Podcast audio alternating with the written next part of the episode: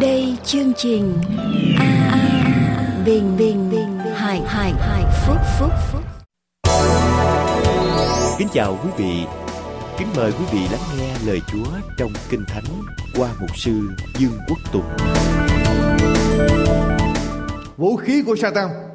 Ở trong sách Sáng Thế Ký đoạn 3 câu 1 đến câu số 6 và chúng ta cũng đã nghe đoạn kinh thánh này, biết đoạn kinh thánh này. Sáng Thế Ký đoạn 3 câu 1 đến câu thứ 6 kinh thánh ghi lại rằng vả trong các loài thú đồng mà Jehovah Đức Chúa Trời đã làm nên có con rắn là giống quỷ quyệt hơn hết. Rắn nói cùng người nữ rằng mà chi Đức Chúa Trời há có phán dặn các ngươi không được phép ăn trái các cây ở trong vườn sao? Người nữ đáp rằng chúng ta được ăn trái các cây ở trong vườn. Xong về phần cây trái của cây mọc giữa vườn, Đức Chúa Trời có phán rằng hai ngươi chẳng nên ăn đến và cũng chẳng nên đá động đến. E khi hai ngươi phải chết chăng? Rắn bằng nói cùng người nữ rằng hai ngươi chẳng chết đâu. Nhưng Đức Chúa Trời biết rằng hễ ngày nào hai ngươi ăn trái cây đó, mắt mình mở ra sẽ như Đức Chúa Trời biết điều thiện và điều ác. Người nữ thấy trái cây, thấy trái của cây đó bộ ăn ngon lại đẹp mắt và quý vì để mở trí khôn. Bèn hái ăn rồi trao cho chồng mình, chồng đứng gần mình, chồng cũng ăn nữa. Và thưa quý vị, khi chúng ta nhìn vào chung quanh thế giới của chúng ta ngày hôm nay, chúng ta thấy thiên tai, bệnh tật, dịch lệ, hận thù, chết chóc, chiến tranh đau khổ. Và người ta khi nhìn vào, người ta gãi đầu và tự hỏi, không biết tại sao thế giới của chúng ta rơi vào tình trạng này. Động đất, núi lửa, thiên tai, cuồng phong, chiến tranh. Và người ta sống tàn hại, giết chóc lẫn nhau và câu trả lời là có một người đó đã rút đã rút sợi dây, dẫn cái nguồn tiếp tế cho sự sống, duy trì sự sống ở trong thế gian, ở trong thế giới này chúng ta, rút sợi dây đó ra. Khi Adam chọn để phản bội trở lại Đức Chúa Trời đấng tạo hóa toàn năng, cả thế giới của chúng ta rơi vào ở trong tội lỗi thiên nhiên bị ảnh hưởng, môi sinh bị ảnh hưởng, bệnh tật, chết chóc, hận thù tràn vào trong thế giới chúng ta. Và từ giây phút đó khi Adam rút sợi dây để ghim vào với đấng tạo hóa toàn năng, con người của chúng ta sinh ra ở trong tội lỗi và thế giới của chúng ta rơi vào ở trong tình trạng giống như ngày hôm nay, thưa quý vị. Chúng ta đi trở lại tìm hiểu lý do tại sao tìm hiểu ma quỷ đã làm gì để đưa loài người chúng ta vào ở trong tình trạng xã hội ngày hôm nay, tình trạng thế giới như vậy, ma quỷ đã làm gì, những vũ khí nào mà ma quỷ đã sử dụng? Thưa quý vị, kinh thánh nói rằng Satan hay là ma quỷ, Đức Chúa Giêsu gọi Satan là cha của sự nói dối và là nói dối. Nó là người nói dối và cha của sự nói dối. Ở trong sách Khải Quyền đoạn 12 câu số 9 diễn tả cho chúng ta biết chuyện gì xảy ra khi Satan bị đuổi ra khỏi thiên đàng và xuống ở dưới thế gian này. Khải Quyền đoạn 12 câu số 9 Kinh Thánh ghi lại rằng con rồng lớn đó bị quăng xuống, tức là con rắn xưa gọi là ma quỷ và Satan dỗ dành cả thiên hạ nó đã bị quăng xuống đất và các sứ của nó cũng bị quen xuống với nó. Thưa quý vị, Satan tranh chiến ở trên trời. Satan phản nghịch lại với Đức Chúa Trời, đấng tạo hóa toàn năng, rủ một phần ba thiên sứ để chống nghịch lại Chúa. Và Đức Chúa Giêsu bây giờ là Michel, giữ vai trò là thiên sứ trưởng, đánh đuổi Satan ra khỏi thiên đàng. Và kinh thánh ghi rằng, con rồng lớn đó hay là con rắn xưa còn gọi là gì? Là ma quỷ hay là Satan? Xuống ở dưới thế gian này nó làm gì, thưa quý vị? Đọc lại câu kinh thánh đó, khải quyền đoạn 12 câu số 9 con rồng lớn đó bị quan số, tức là con rắn xưa gọi là ma quỷ và Satan. Và nó làm điều gì? Dỗ dành dỗ dành cả thiên hạ. Satan bị quan xuống thế gian này và vũ khí của Satan sử dụng là để làm gì? Để làm gì? Dỗ dỗ dành chúng ta hay là lừa dối chúng ta hay là dụ dỗ con người? Satan, đây là vũ khí của Satan, thưa quý vị. Dỗ dành, lừa dối, dùng lời nói để dụ dỗ con người. Và Satan là sư ở trong cái nghệ thuật này. Cho nên, đừng tin vào bất cứ điều gì mà Satan nói, và cũng đừng tin vào bất cứ điều gì mà Satan làm. Satan có nói hai đến đâu, có làm hai đến đâu, cũng đừng tin. Tại vì Satan là tổ sư của sự nói dối và dỗ dành, đi lừa dối nó xuống thế gian này để lừa dối. Ở trong hai cô Rinh Tô hai cô Rinh Tô thưa quý vị cô Rinh Tô thứ hai, sách cô Rinh Tô thứ hai, đoạn 11 câu số 3 Kinh Thánh nói như thế nào?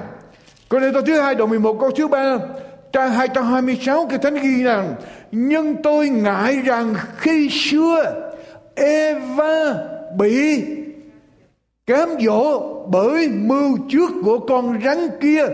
Thì ý tưởng anh em cũng hư đi, mà dời đổi lòng thật thà tinh sạch đối với đấng Christ vậy. Ngày xưa, Satan bị con rắn, bị âm mưu của con rắn là ma quỷ, dỗ danh và ngày hôm nay, dân sự của Chúa cũng có thể bị y hệt như như vậy. Cho nên hãy coi chừng, tôi lặp lại, đừng bao giờ tin vào bất cứ điều gì, Satan nói.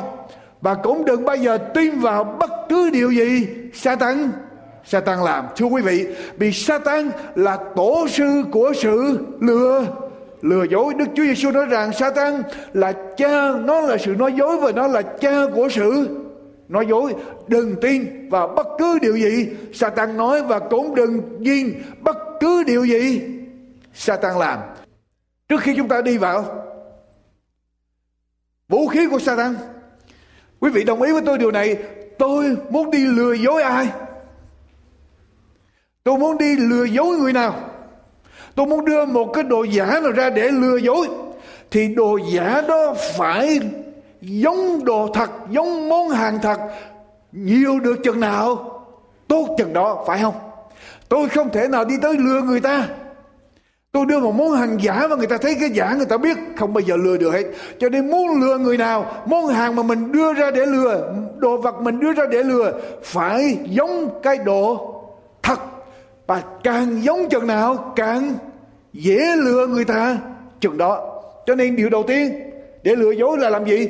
Món hàng lừa dối đó phải giống món hàng thật. Đồ giả đó phải giống đồ thật. Lời giả đó phải giống lời thật. Tôi hồi nãy tôi nói với quý vị như thế nào? Đừng tin những gì Satan nói. Đừng tin những gì Satan làm. Nhưng mà nếu mà đồ giả quá giống đồ thật, lời giả quá giống lời thật, vậy quý vị làm sao? Quý vị làm sao để nhận ra? Muốn lừa ơi thì món hàng giả càng giống món hàng thật chừng nào thì tốt chừng đó đó là điểm đầu tiên. Điểm thứ hai, quý vị muốn lừa ai món hàng giả đó phải đến sau món hàng thật. Đúng không? Đồ thật phải đi trước, đồ giả đi sau thì mới lừa người ta được. Đồ giả rẻ tiền, đâu có ai đi ra làm trước. Tốn tiền tốn công nhiều lắm. Cho nên cái đồ giả phải đi. Đi sau, đồ thật phải đi trước. Đó là điểm thứ hai. Và điểm thứ ba, muốn khám phá cái nào là giả, cái nào là thật. Quý vị phải làm gì? Quý vị phải biết cái thật và lấy cái thật, so sánh với lại cái cái giả. Nếu quý vị không biết cái nào là thật, thì sao? Thì giả cũng như thật thì đâu thành vấn đề. Xuống địa ngục lên thiên đàng cũng được. Nhưng mà muốn biết được cái nào là giả, quý vị phải biết cái cái thật. Và lấy cái thật, so sánh khi cái giả tới, quý vị so sánh cái giả với cái thật. Bây giờ quý vị mới khám phá ra cái nào là dạ cho nên trở lại, đừng tin những gì Satan nói. Đừng tin những gì Satan làm, mà phải làm gì? Phải biết cái thật. Để lấy cái thật, khi thấy cái giả mình so sánh với cái thật, mình biết liền à cái này là cái. Cái giả mình phải nắm vững cái thật. Thật phải như thế nào, mình phải rõ từng điểm ở trong cái thật.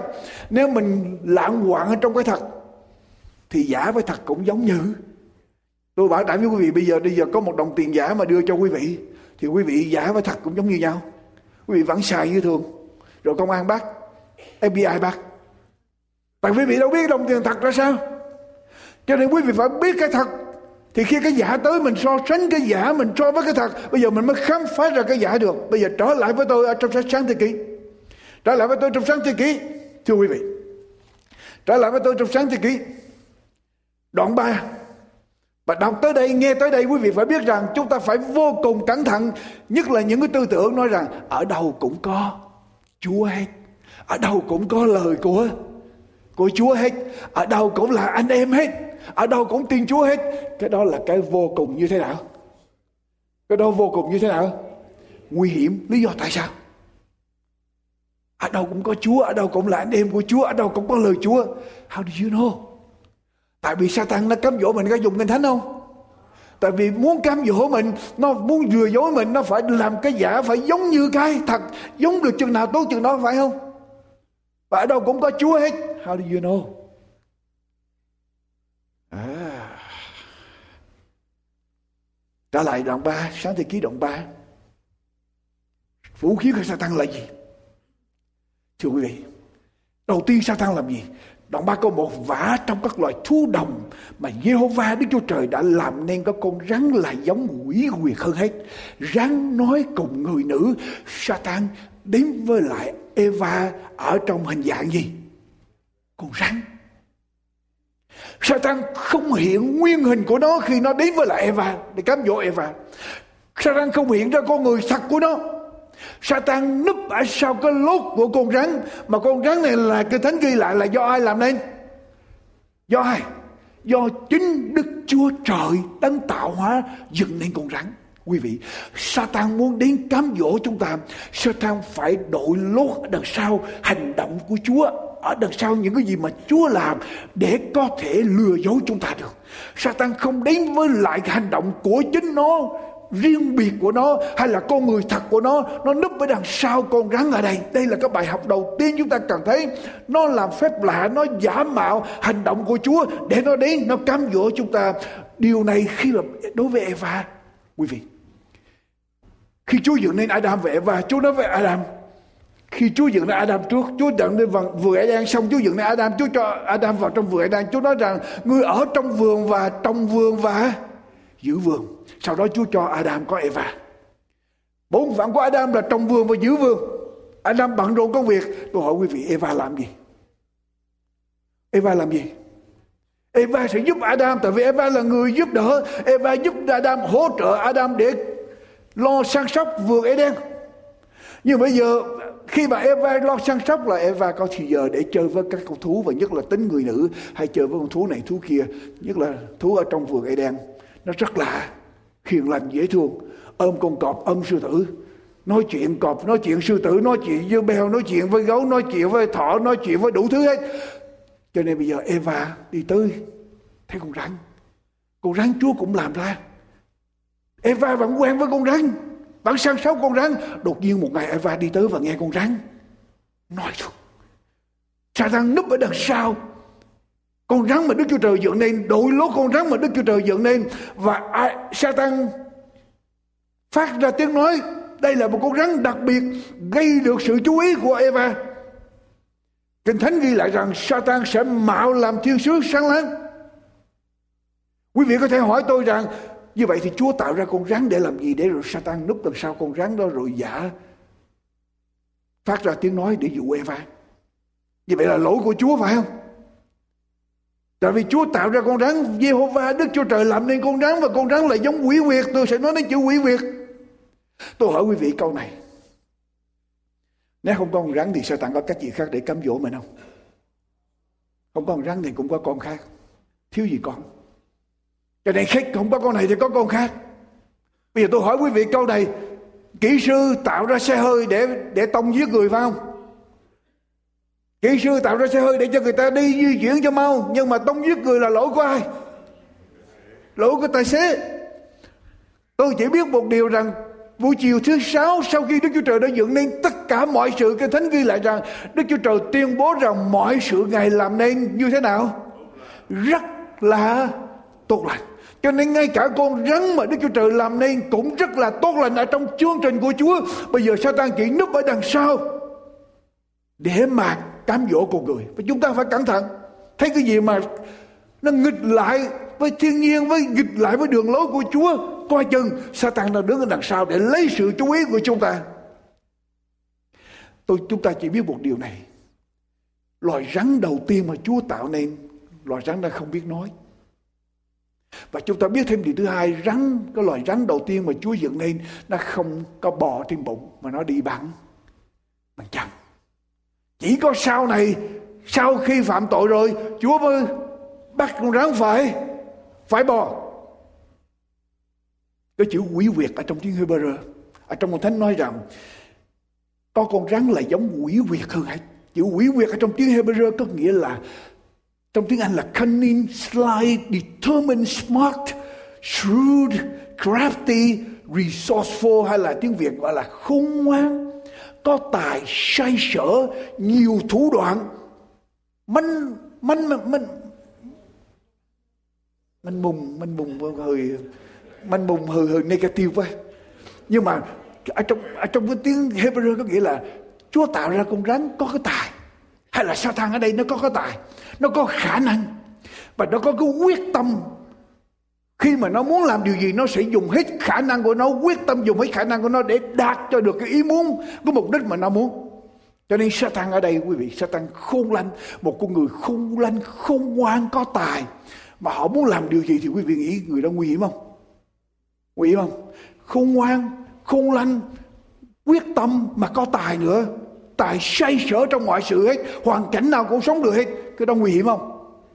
Cho nên khi mà Satan nó cám dỗ mình đó nó đã có tài, nó khôn ngoan, nó say sở được mọi mặt hết. Thì nó cám dỗ mình thì chuyện gì xảy ra? Nó sẽ đạt cho được mục đích của nó. Cho nên nó muốn cám dỗ người nào rồi thì trước sau gì nó sẽ tìm cách để mà nó thì tìm đủ mọi cách để cám dỗ nhưng coi chừng. Nó một cách khác. Satan có tài, giả mạo, bắt chước.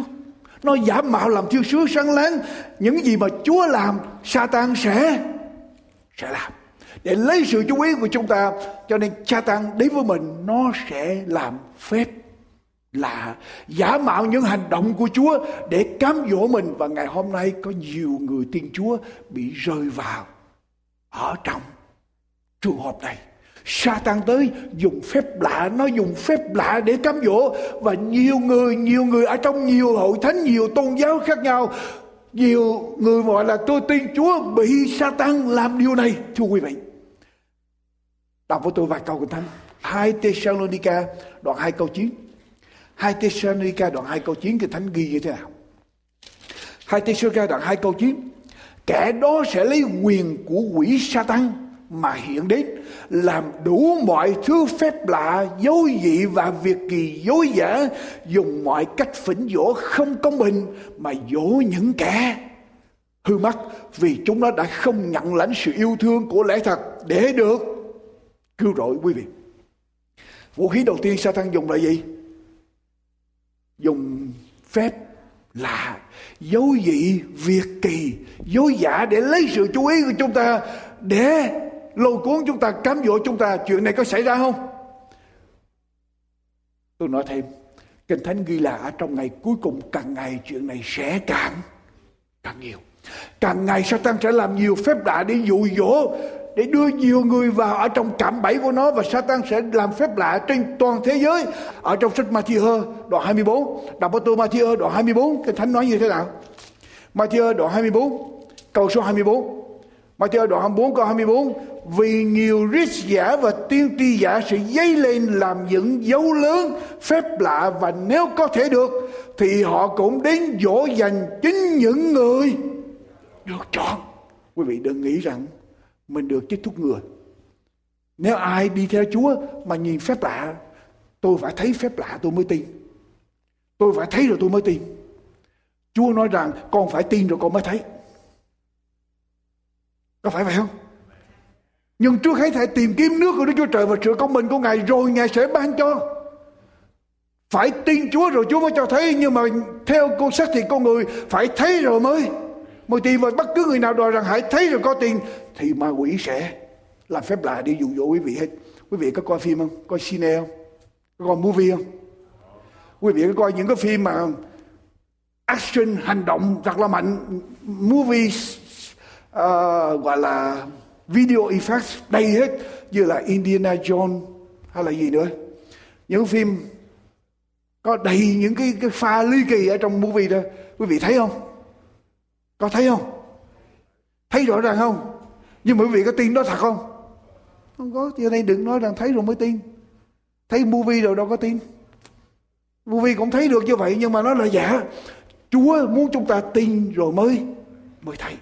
Cho nên nếu chúng ta đi theo phép lạ, chúng ta sẽ rơi vào cám dỗ của ma quỷ ma quỷ đứng đằng sau lạm dụng những gì mà đức chúa trời làm? Nó sẽ bắt chước hành động đức chúa trời, nhưng nó làm thêm một cái gì đó để gây sự chú ý của chúng ta và lấy sự chú ý của chúng ta. Còn cái thật của chúa không đi bằng phép lạ, mà đi bằng gì? Matthew đoạn 7 câu 21 đến câu 23 Matthew đoạn 7 câu 21 đến câu 23 Matthew đoạn 7 câu 21 đến câu 23 Chẳng phải hệ những kẻ nói cùng ta rằng lại Chúa lại Chúa thì đều được vào nước thiên đàng đâu. Nhưng chỉ kẻ làm theo ý muốn của cha ta ở trên trời mà thôi. Ngày đó sẽ có nhiều người thưa cùng ta rằng, Lại Chúa lại Chúa, chúng tôi chẳng từng nhân danh Chúa mà Nói tiên tri sao, Nhân danh Chúa mà trừ quỷ sao, Và nhân danh Chúa mà làm gì Làm nhiều. Phép lạ sao? Quý vị, ma quỷ dùng gì để đến với chúng ta? Vũ khí đầu tiên là gì? Là phép lạ. Ngày đó sẽ có nhiều người nói, con nhân, chân nhân nhân chúa để làm nhiều phép lạ. Chúa nói sao? Khi ấy ta sẽ phán rõ ràng cùng họ rằng hỡi kẻ làm gian ác. Ta không biết các ngươi bao giờ. Hãy lui ra khỏi ta vào địa ngục. Quý vị muốn nhìn phép lạ để tin chúa nữa không? Đây là những người nhân danh Chúa để làm phép lạ và Chúa nói rằng đây là những kẻ làm gian ác. Lý do tại sao vậy?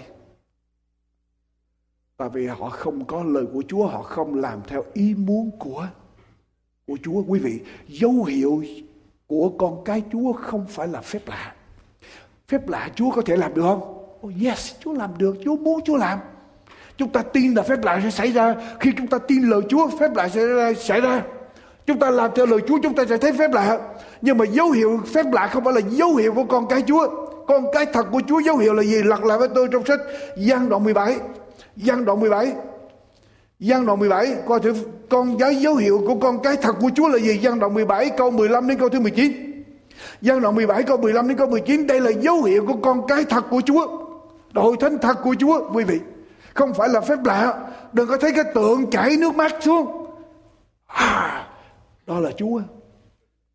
Đi tới tìm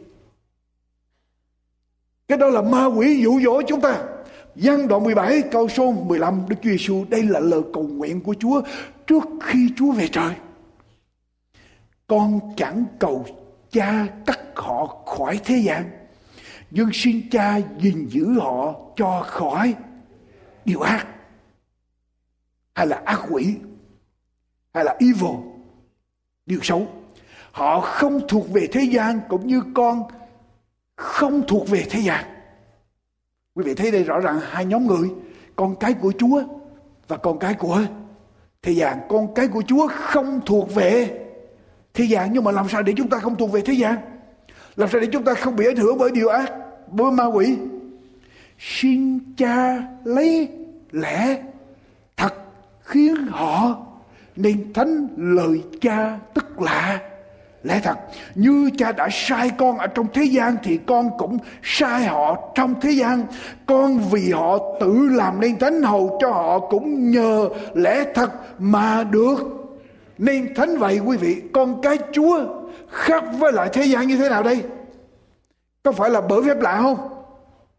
Quý vị có thể nhân danh Chúa làm phép lạ và Chúa vẫn cho quý vị vào địa ngục như thường. Nhưng mà điều mà khiến chúng ta khác khỏi thế gian là gì? Lẽ thật của chúa lời cha chính lạ, lẽ thật xin cha lấy lẽ thật khiến họ nên thánh. Lời cha tức là lẽ thật. Hội thánh thật của chúa, con cái thật của chúa phải lấy kính. Cái thánh để làm dấu hiệu của mình. Lẽ thật khiến họ nên thánh để biệt riêng họ ra khỏi thế gian. Xin cha biệt riêng họ ra khỏi thế gian và biệt riêng bằng cách nào? Bằng lẽ thật của của cha cho nên con cái chúa phải đặt nền đặt nền tảng ở trên lẽ thật, trên lời chúa. Còn cái chúa không nhìn vào. Phép lạ của ma quỷ. Quý vị thấy ma quỷ làm nhiều phép lạ và có những người tin chúa sẽ làm phép lạ. Nhưng mà chúa nói rằng, ta không biết các người. Ta không biết các người. Hãy lui ra khỏi ta. Và lui ra khỏi chúa, tức là vào ở trong. Đi ngục. Ok, trở lại với tôi sách sáng thế ký. Satan đến với quý vị bằng phép lạ. Vũ khí đầu tiên là phép lạ. Satan làm gì? Đọc lại đoạn 3 câu số 2 Con rắn tới đoạn 3 câu 1 đến câu 2 Con rắn nói cùng người nữ rằng, Mà chi, Đức Chúa Trời há có phán dặn các ngươi Không được phép ăn trái Các cây ở trong vườn. Sao Satan qua dạng con rắn. Nói với Eva như thế nào? Có phải Đức Chúa Trời Không cho các người ăn? Không cho các người ăn gì hết ở trong vườn này. Là Chúa ngăn chấm hết tất cả các trái cây, các cây ở trong vườn. Các người không được ăn. Satan rất là quý việt Đức Chúa Giêsu phán rằng Satan là kẻ nói dối và là cha của sự nói dối và một trong những mục tiêu chính của Satan là thuyết phục quý vị làm cái điều mà chúng ta không được làm. Đừng quên điều đó. Điều gì mà Chúa nói chúng ta đừng làm, thì ma quỷ sẽ tìm cách cám dỗ chúng ta để chúng ta làm điều đó. Nhưng mà nó đi rất là khôn ngoan, Nó bắt đầu bằng cách nào để cám dỗ chúng ta, Làm cái điều mà Chúa biểu chúng ta đừng làm. Một khi các ngươi làm sẽ chết. Nó thuyết phục chúng ta bằng cách nào? Khi quý vị nghe Satan Hay là tay sai của nó nói Satan sẽ bắt đầu Hay tay sai của nó sẽ bắt đầu làm sao đó cho quý vị nghi ngờ lời của Đức Chúa Trời. Tôi lặp lại, Satan sẽ làm cho chúng ta nghi ngờ lời của Đức Chúa Trời. Rồi chúng ta bỏ bớt lời Đức Chúa Trời. Rồi chúng ta cộng thêm vào lời Đức Chúa Trời. Rồi chúng ta thay đổi lời của Đức Chúa Trời. Đây là đường của Satan, bước đi, tôi nói lại quý vị. Khi con rắn, khi Satan tới trong dạng con rắn, nói với Eva, có phải Đức Chúa Trời không cho các ngươi ăn các trái cây trong vườn không? Ý của Satan là muốn nói với Eva rằng, Ngươi có thấy không? Đức Chúa Trời độc tài. Đức Chúa Trời khó thánh Đức Chúa Trời khó chịu. Đức Chúa Trời ích kỷ. Satan tìm đủ mọi cách để giảm đi cái vai trò, cái hình ảnh của Đức Chúa Trời ở trong lòng của Eva hay là ở trong lòng của chúng ta. Bất cứ một người nào đến để mà nói cho quý vị làm cho quý vị giảm đi đức tin ở trong cái thánh lời của Chúa giảm đi hình ảnh của Chúa ở trong lòng của quý vị làm cho quý vị nghi ngờ lòng tốt sự yêu thương của Chúa nghi ngờ tiêu chuẩn của Chúa thì đó là đó là Satan tôi lặp lại bất cứ người nào đến nói cho quý vị để nghi ngờ lời của Chúa tạo cho quý vị có cảm giác Đức Chúa Trời khó chịu, khó tánh, ích kỷ. Đức Chúa Trời không có thánh khiết cao đẹp. Thì đó là đó là công cụ của Satan. Ở đây ma quỷ muốn nói rằng có phải Đức Chúa Trời thật sự phán rằng ngươi không được ăn bất cứ cây nào ở trong vườn phải không? Quý vị có phải Chúa phán như vậy không? Đọc lại đoạn 2 câu thứ 15 Chúa nói như thế nào Ngươi được tự do ăn hoa quả các thứ cây ở trong vườn Nói một cách khác, Ngươi được tự do ăn tất cả các cây ở trong vườn Ở trong vườn ấy đang có bao nhiêu loại trái cây tốt đẹp, thơm ngon như thế nào, Ngươi được sử dụng hết, ngoại trừ một cây và cây này dành cho ta cây này là quyền của ta cây này để tượng trưng cho ý quyền của ta trong đời sống của các ngươi. Cây này để chỉ rằng các ngươi tôn trọng ta và vẫn coi ta là chúa. Chúa cho tất cả chỉ có một cái thôi. Nhưng mà Satan rồi tới cám dỗ chúng ta để chúng ta. Lấy cái cái mà dành lại cho Chúa. Quý vị, điều mà ma quỷ muốn nói với Eva là ta có nghe đâu đó, có nghe dư luận, nghe cây cối nói với nhau rằng Đức Chúa Trời phán ngươi không được ăn bất cứ trái cây nào trong vườn. Ngươi có thấy không? Đức Chúa Trời quá kềm chế, Đức Chúa Trời đàn áp, Đức Chúa Trời khắc khe, Đức Chúa Trời không cho người ta tự do, Đức Chúa Trời ràng buộc có quá nhiều điều lệ độc tài. Luật pháp của Chúa quá khó khăn. Chúa không có thật sự phán như vậy. Quý vị đọc là Kinh Thánh. Mục đích của ma quỷ tới để làm gì? Chia rẽ giữa Eva với lại Đức Chúa Trời. Gây cho con người có một cái nhìn khác về Chúa. Để có sự chia rẽ và khi có sự nghi ngờ chia rẽ rồi, ma quỷ sẽ tiếp tục dẫn con người đến những bước kế tiếp. Bất cứ người nào tới mà gây cho quý vị, nói để chia rẽ, quý vị có biết rằng kinh thánh ghét điều đó vô cùng không? Kinh thánh ghét cái người mà chia rẽ tình bầu bầu bạn nói để cho người ta gây chia rẽ quý vị Thi Thiên đoạn 15 câu 1 đến câu 3. Thi Thiên đoạn 15 câu 1 đến câu 3. Hỡi Đức Giê-hô-va, ai sẽ ngủ ở trong đền tạm Ngài? Ai sẽ ở trong núi thánh Ngài?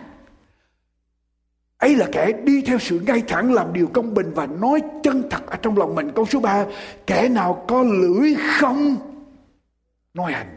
Chẳng làm hại cho bạn hữu mình, không gieo sỉ dục cho kẻ lăng cận mình. Quý vị, kẻ nào có lưỡi không nói hành, không nói dối, không nói xấu, không không nói gossip để gây sự chia rẽ. Tại sao kinh thánh nói rằng đây là những người ở trong nhà của chúa? Tại vì ngay thở đầu tiên, ma quỷ đã là kẻ đi ra gieo sự tranh cạnh gieo sự tranh cạnh và chúa không muốn điều này trong ngôn đoạn 6 là tới trong ngôn đoạn 6 trong ngôn đoạn 6 câu 16 đến câu thứ 19. Trong ngôn đoạn 6 câu 16 đến câu thứ 19. Trong ngôn đoạn 6 câu 16 đến câu thứ 19. Kinh Thánh ghi lại như thế nào? Trong ngôn đoạn 6 câu 16 đến câu thứ 19. Có sáu điều Đức Giê-hô-va gác, có bảy điều Ngài để làm gớm ghiếc. Con mắt kiêu gạo của lưỡi dối trá, tay làm đổ huyết vô tội, lòng toan những mưu ác chân vội vàng chạy đến sự dữ. Câu số 19 kẻ làm chứng gian và nói điều dối. Cùng kẻ làm điều gì? Gieo sự tranh cạnh trong vòng anh em. Satan tới nói với Eva Eva bắt đầu làm gì? Nghi ngờ Chúa cho nên người nào mà nói mà để gây ra sự chia rẽ, Chúa rất là ghét ở trong sách trong ngôn đoạn 16 câu số 29 trong số 28 đoạn 16 câu số 28 của sách trong ngôn. 16 câu số 28 cái thánh ghi như thế nào? Kẻ gian tà gieo điều tranh cạnh và kẻ theo lẻo phân rẽ những bạn. Thiết cốt, Chúa và lại Adam và Eva rất là thân thiết, gần gũi. Satan chỉ nói con câu, làm cho Eva nghi ngờ. Adam nghi ngờ và tách hai người ra khỏi Chúa, quý vị lừa dối cám dỗ, dụ dỗ là điều tự nhiên phải xảy ra đó là bản chất của Satan Chúng ta không thể nào ngăn chặn Satan làm điều đó được.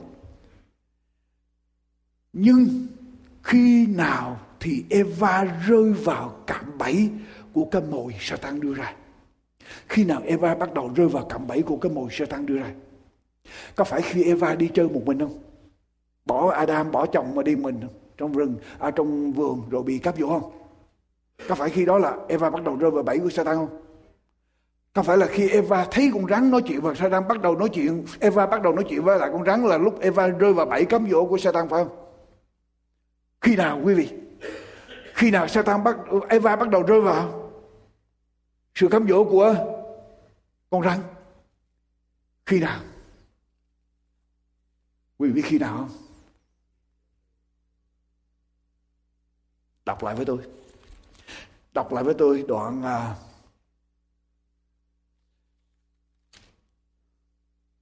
Đọc lại với tôi đoạn 2 câu 16 của sách sáng thế ký. Đoạn 2 câu thứ 16 của sách sáng thế ký. Đoạn 2 câu thứ 16.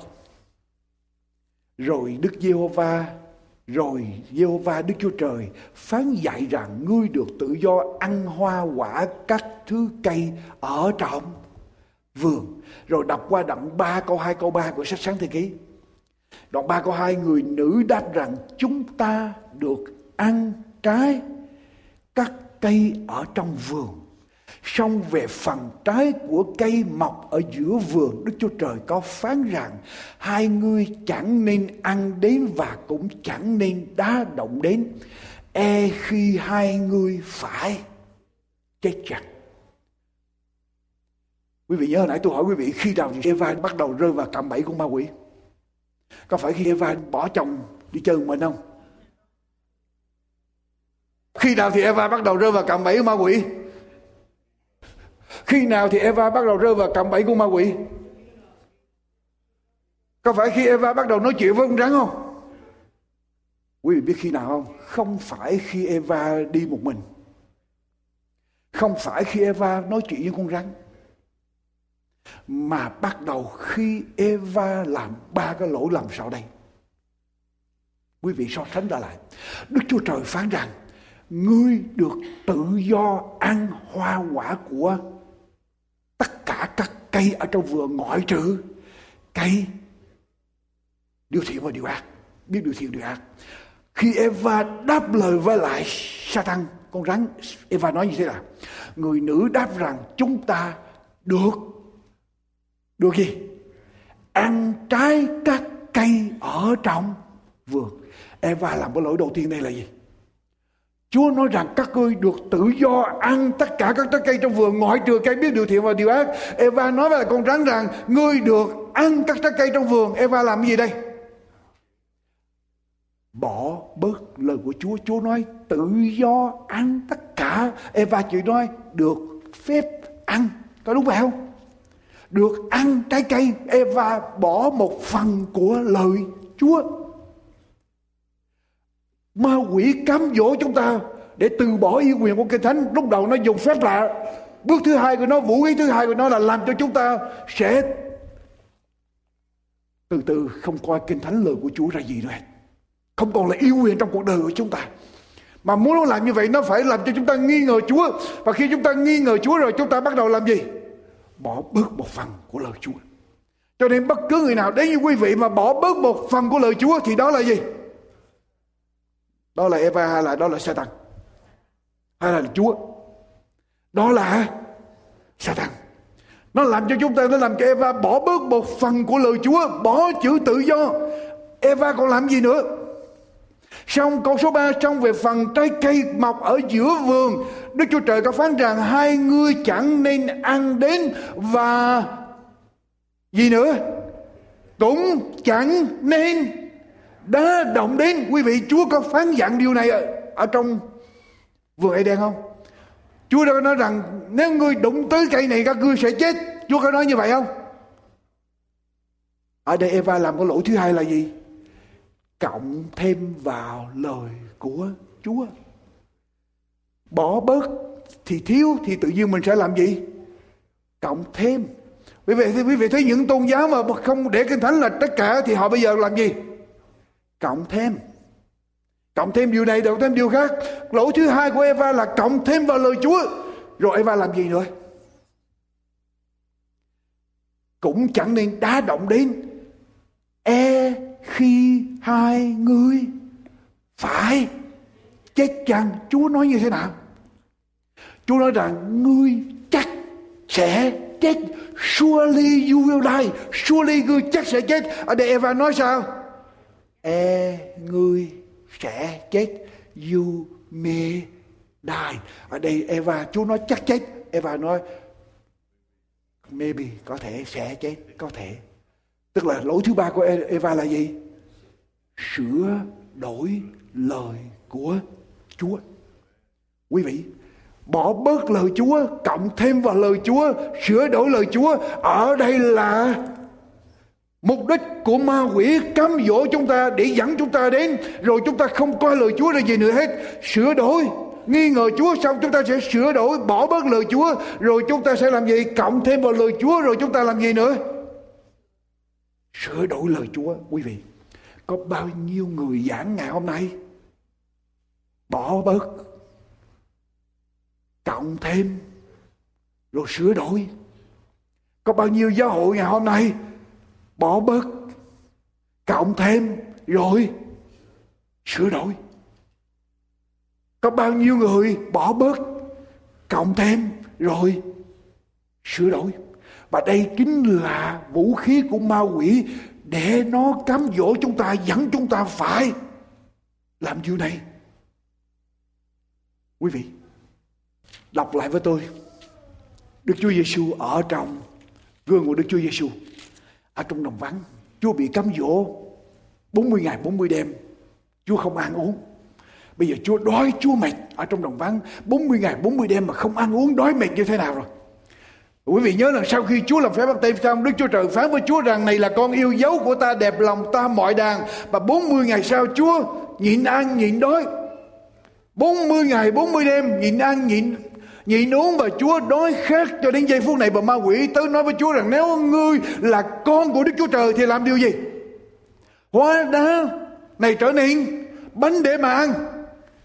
Đức Chúa Giêsu trả lời như thế nào? Đức Chúa Giêsu trả lời như thế nào? Người ta sống chẳng phải bởi nhờ bánh mà thôi mà nhờ mọi lời nói ra, phán ra từ miệng của Đức Chúa Trời. Đức Chúa Giêsu có lập trường rõ ràng. Đói thì đói.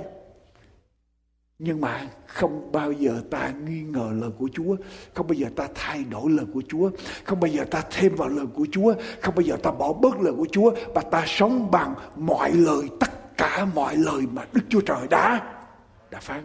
Alo? Quý vị nghe rõ chưa? Đức Chúa Giêsu đặt cái gương cho chúng ta. Đói thì đói, chết thì chết. Ta sẽ không nghi ngờ lời Đức Chúa Trời phán Mà ta sẽ sống với tất cả mọi lời Đức Chúa Trời phán. Ta lấy tất cả. Sau đó ma quỷ làm gì với Chúa? Ma quỷ làm gì Ma quỷ đem Chúa lên trên trên đền thánh Đặt ngài ở trên nóc đền thờ Rồi biểu Chúa làm gì Nhảy xuống Bây giờ ma quỷ biết là Đức Chúa Giêsu sống bằng lời của Đức Chúa Trời cho nên ma quỷ mới nói với Đức Chúa Giêsu rằng bây giờ người đứng ở trên nóc nhà, nóc đền thờ nhảy xuống. Ngươi sẽ không chết vì Đức Kinh Thánh nói rằng Ngài sẽ cho thiên sứ của Ngài gìn giữ ngươi trong các đường lối ngươi cho nên thiên sứ sẽ bảo vệ ngươi. Đức Chúa Giêsu trả lời như thế nào? Đức Chúa Giêsu trả lời như thế nào? Thưa quý vị, Đức Chúa Giêsu phán cũng có lời chép rằng ngươi đừng thử Chúa là Đức Chúa Trời ngươi. Ma quỷ biết Đức Chúa Giêsu tin tất cả mọi lời Đức Chúa Trời. Bây giờ ma quỷ mới lấy một lời của Đức Chúa Trời và nói rằng nếu người nhảy xuống thì Đức Chúa Trời sẽ cho thiên sứ của Ngài gìn giữ người. Bây giờ Đức Chúa Giêsu trả lời như thế nào? Cũng có lời chép rằng tức là Đức Chúa Giêsu muốn nói với ma quỷ điều gì? Hey, nếu người muốn trích kinh thánh đừng trích một câu này mà phải lấy tất cả những cái câu có liên hệ cũng có lời chép rằng Chúa cũng phán rằng đừng thử Chúa. Nếu khi nào ngươi gặp khó khăn Chúa giải cứu thì chuyện đó là ok. Nhưng mà nếu ngươi thử Chúa cố tình để đặt mình ở trong hoàn cảnh để thử Chúa làm thì không. Không được. Cho nên đây ý Chúa nói là gì? Lấy tất cả kinh thánh. Trong khi đó ma quỷ thì cám dỗ chúng ta làm gì? Lấy một phần của kinh thánh, sửa đổi kinh thánh, bỏ bớt kinh thánh, cộng thêm vào kinh thánh. Quý vị thấy chưa? Đây là cái điều mà rất là vô cùng nguy hiểm. Mà con cái Chúa quý vị nghe tôi ở bất cứ nơi nào. Quý vị nghe bài giảng này. Tôi đưa cho quý vị vài câu kinh thánh. Mà quý vị có thể bị lầm lạc. Mở với tôi Roma đoạn 3 câu số 28. Roma đoạn 3 câu 28 kinh thánh nói sao? Vì chúng ta kể rằng người ta được xưng công bình bởi đức tin, chứ không phải, không bởi việc làm theo luật pháp người ta được xưng công bình bởi đức tin, chứ không phải bởi việc làm theo luật pháp tức là chúng ta không làm một cái gì hết đức chúa trời cứu chúng ta là bởi chúng ta tin và câu thánh này được giảng rất là nhiều và được nhiều người nói tới chúng ta được tin Chúa là được cứu, không cần luật pháp luật pháp bỏ qua không phải bởi việc làm theo 10 điều răn mà được cứu cho nên tin Chúa được cứu, bỏ điều răn cái này chỉ mới trích mấy phần của Kinh Thánh. Một phần đọc xuống câu số 31. Vậy chúng ta nhân đức tin mà bỏ luật pháp hay sao? Chẳng hề như vậy. Trái lại chúng ta làm. Vững bền luật pháp. Alo, quý bạn chị em. khi quý vị nghe người ta giảng nói rằng tin Chúa để được cứu tin Chúa được xưng công bình. Không phải bởi việc làm ra luật pháp cho nên chúng ta vội kết luận rằng luật pháp của Chúa điều răn của Chúa không còn nữa. Nhưng mà muốn trích thì phải trích hết tất cả. Cái thánh. Và cái thánh nói sao? Chúng ta nhân đức tin để bỏ luật pháp hay sao? Chẳng hề như vậy trái lại, chúng ta tin Chúa để được cứu. Và tin Chúa được cứu rồi, chúng ta còn làm gì? Làm vững bền theo luật pháp của Chúa, làm theo lời của Chúa, nếu chúng ta yêu mến Chúa. Alo. Roma đoạn 2 đoạn 5 câu 20 Roma đoạn 5 câu 20 Kinh Thánh nói sao? Và luật pháp đã xen vào hầu cho tội lỗi gia thêm, Nhưng nơi nào tội lỗi đã gia thêm Thì ăn điển lại càng dư dật hơn nữa, Cho nên có nhiều người giảng nói rằng, Đức Chúa Trời là đấng yêu thương, giàu có, tha thứ. Phạm bao nhiêu tội, Chúa sẽ tha hết. Cho nên cứ việc ở trong tội, Chúa sẽ đổ ăn điển của Chúa xuống một cách dư và cứ tiếp tục làm điều xấu, tiếp tục phạm lại luật pháp của Chúa, tiếp tục ở trong tội lỗi, Đức Chúa Trời sẽ vì ăn điển của Ngài làm gì? Cứu chúng ta. Chúng ta đang ở trong thời kỳ ăn điển. Quý vị, tôi nghe bên bên Việt Nam rất là nhiều. Dạy tin đồ phải tin như vậy, Bây giờ chỉ cần tin là đủ rồi. Cứ tiếp tục phạm tội, Có nhiều vợ, uống rượu, Làm bất cứ điều gì, Đức Chúa Trời sẽ cứu ăn điển của Chúa, sẽ dư dật. Cái đó chỉ trích mới có. Một phần, Đoạn 5 câu số 20 Giờ đọc qua đoạn 6 câu 1 câu 2 Vậy chúng ta sẽ nói làm sao? Chúng ta cứ ở trong tội lỗi Hầu cho ăn điển được dư dật chăng? Câu trả lời là gì? Chẳng hề như vậy chúng ta đã chết về tội lỗi lẽ nào còn sống ở trong Tội lỗi quý vị, tội lỗi là phạm lại luật pháp Đức Chúa Trời. Mỗi lần chúng ta phạm tội, Chúa tha thứ cho chúng ta, ăn điểm của Chúa bôi xóa cho chúng ta. Nhưng mà không có nghĩa Chúa bôi xóa rồi chúng ta tiếp tục phạm tội lại để Chúa bôi xóa. Mà chúng ta phải làm gì? Phải sống xứng đáng làm con cái của Đức Chúa. Đức Chúa Trời, Đức Thánh Linh sống ở trong lòng của chúng ta. Quý vị nghe rõ chưa? Đừng trích một phần của cái thánh mà phải làm gì? Tất cả kinh thánh, những cái câu có liên liên quan tới đừng trích một câu rồi nghĩ rằng nó đúng. Ok, đọc ở trong đoạn 6 câu thứ 14 của sách Roma. Vì tội lỗi không cai trị ở trên anh em đâu, bởi anh em chẳng thuộc ở dưới luật pháp mà thuộc ở dưới ăn đĩa. Có nhiều người nói rằng chúng ta thuộc ở dưới ăn đĩa ngày hôm nay, không ở dưới luật pháp nữa. Cho nên bỏ luật pháp. Không cần luật pháp, không cần điều răn của Chúa. Chúng ta ở dưới ăn điển, đang sống ở dưới ăn điển. Không cần luật pháp 10 điều răn nữa đúng không Đọc câu số 15. Vậy thì làm sao? Vì chúng ta không thuộc ở dưới luật pháp, nhưng thuộc ở dưới ân điển thì chúng ta sẽ phạm tội sao? Câu trả lời là sao? Chẳng nghe như vậy phạm tội là gì? Phạm tội là làm trái luật pháp của Chúa, trái điều răn của Chúa. Và Chúa nói rằng chúng ta sống ở dưới ăn điển rồi chúng ta cứ tiếp tục trái điều răn của Chúa, bỏ điều răn của Chúa phải không? Chẳng hề như vậy. Ma quỷ đến cám dỗ quý vị. Trước hết nó làm phép lạ để dụ dỗ quý vị. Sau đó nó dụ dỗ quý vị làm gì? Bỏ bớt lời chúa. Cộng thêm vào lời chúa. Thay đổi lời của của Chúa. Lời Chúa không còn là y quyền tuyệt đối ở trong đời sống của chúng ta nữa. Khi nào chúng ta bị như vậy coi chừng. Mà đang rơi vào tay, vào quỹ đạo của ma quỷ khi chúng ta coi thường lời Chúa chúng ta đang rơi vào quỹ đạo của ma quỷ. Khi chúng ta trích một phần của cái thánh chúng ta đang rơi vào quỹ đạo của ma quỷ. Alo, quý vị nghe rõ không tôi không? Quý vị phải nhớ, phải nhớ những điều này. Ok, trở lại, trở lại câu chuyện của Eva. Sau khi Eva nói với lại con rắn, bỏ bớt lời Chúa, thêm vào lời Chúa, thay đổi lời Chúa. Câu số 4, rắn bằng nói với người nữ rằng, hai người chẳng chết đâu. Quý vị khi mà chúng ta đã rơi vào cạm bẫy của ma quỷ chúng ta nghi ngờ chúng ta bỏ một phần lời chúa chúng ta thêm vào lời chúa chúng ta thay đổi sửa đổi lời chúa ma quỷ sẽ dẫn đến chúng ta đến một cái bước là hoàn toàn làm gì? Đi nghịch lại lời của chúa luôn chúa nói rằng người ăn vào chắc sẽ sẽ chết ma quỷ nói rằng hai người chẳng chết ma quỷ sẽ dạy chúng ta đi nghịch lại lời của Chúa rõ ràng Nhưng Đức Chúa Trời biết rằng hễ ngày nào hai người ăn trái cây đó mắt mình mở ra sẽ như Đức Chúa Trời biết điều thiện và điều ác. Bây giờ quý vị, ma quỷ dẫn Eva đi tới điều gì đây? Ngươi ăn trái cây vào, ngươi sẽ trở nên như Đức Chúa Trời, ngươi sẽ biết điều thiện và điều ác. Ma quỷ đang cám dỗ Eva làm điều gì? Không còn nhờ vào lời Chúa nữa, không còn tin cậy vào Chúa nữa mà bây giờ tin cậy vào kinh nghiệm. Kinh nghiệm kia kia, tin cậy vào sự khôn ngoan tin cậy vào cảm xúc của mình. Ngươi sẽ trở nên như đức chúa trời biết điều thiện và điều ác. Ngươi sẽ được phát triển khả năng của ngươi sẽ như đức chúa trời. Ngươi sẽ được điều mà Satan muốn nói là Đức Chúa Trời không giải thích cái lý do tại sao Ngài không cho các ngươi ăn trái cây đó. Dụng ý của Chúa, Chúa giấu dụng ý đó đi, dụng ý ích kỷ đó đi. Vì Chúa sợ, sợ một ngày ngươi sẽ trở nên bằng như Đức Chúa Trời. Ngài chỉ muốn ngươi vâng lời Ngài một cách mù quáng mà thôi. Thật sự đó Chúa không phải là Chúa muốn ngươi đừng chết, mà Chúa sợ rằng ngươi sẽ trở nên như Đức Chúa Trời nói cho dễ hiểu ma quỷ. Quý vị, nói cho dễ hiểu Satan muốn nói với Eva rằng, dùng sự khôn ngoan, dùng kinh nghiệm của ngươi, dùng trí óc của ngươi, tin ở nơi kinh nghiệm của ngươi, tin nơi khả năng của ngươi, tin sự khôn ngoan, kiến thức của ngươi, hãy nhờ cậy vào sức của chính ngươi ngươi sẽ trở nên giống như đức chúa trời. Ăn trái cây này vào, ngươi không cần đức chúa trời nữa, ngươi là đức chúa trời. Quý vị, có bao nhiêu tôn giáo dạy điều này ngày hôm nay? Có bao nhiêu tôn giáo đưa con người lên bàn Đức Chúa Trời?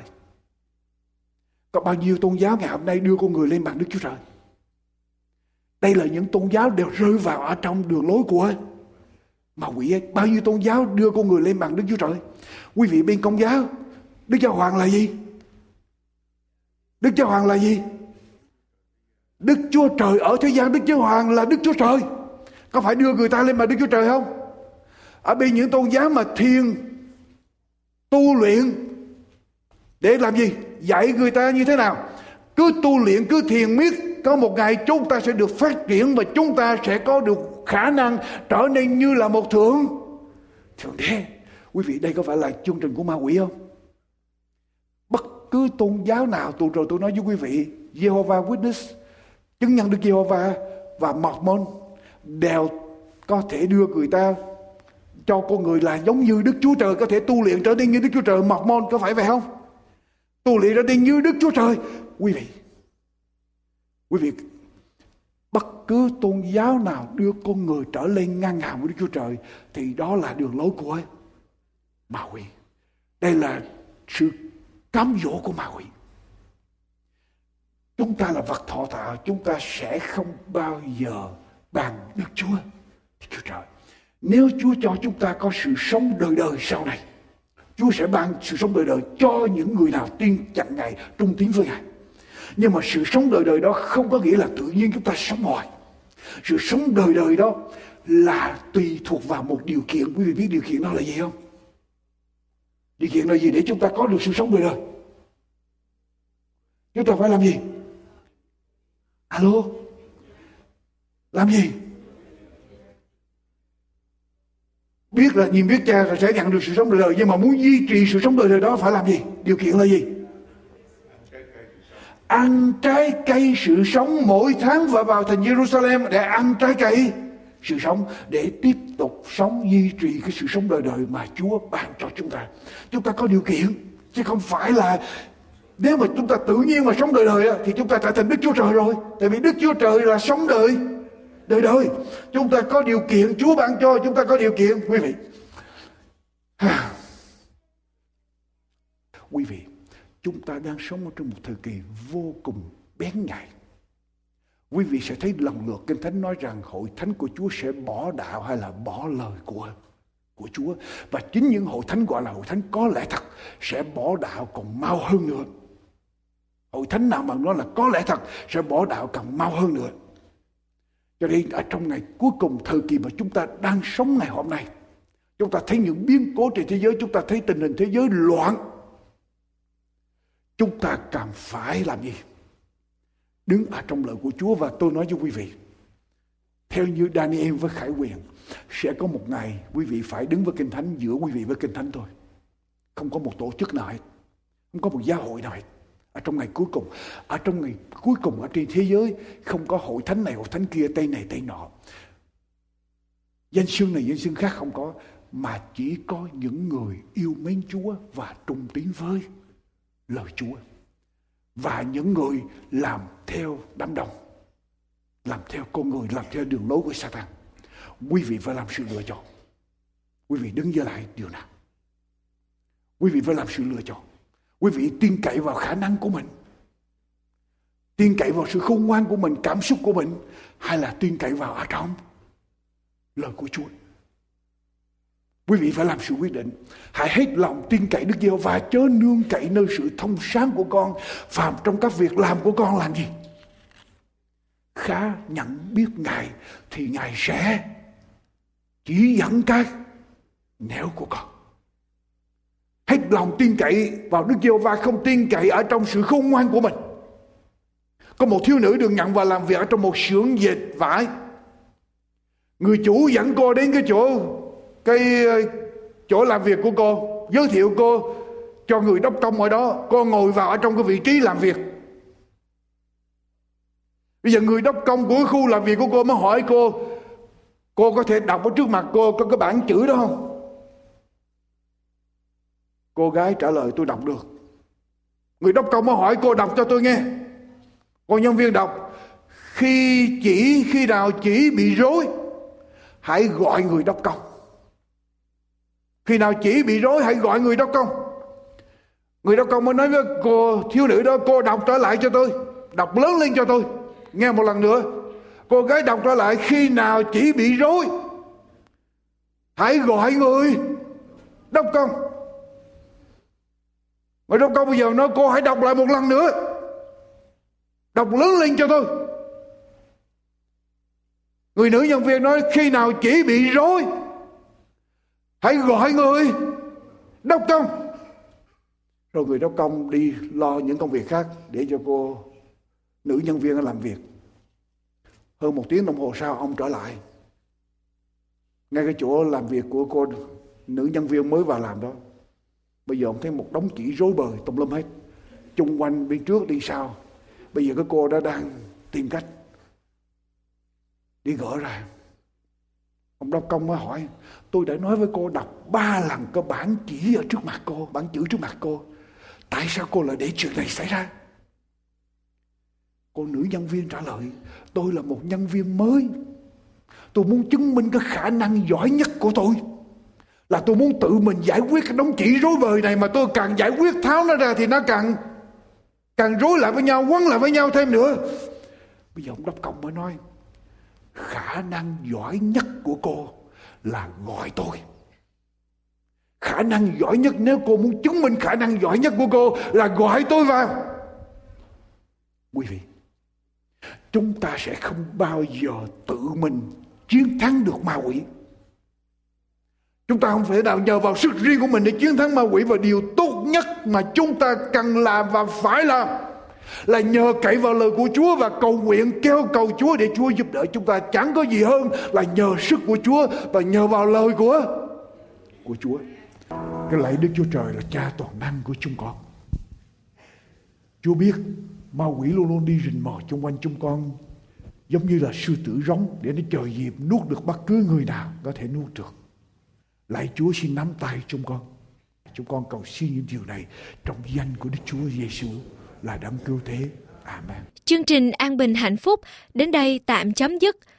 Chúng tôi xin kính chào tạm biệt và hẹn gặp lại quý vị trong chương trình lần tới hay trên anbinhhạnhphúc.com.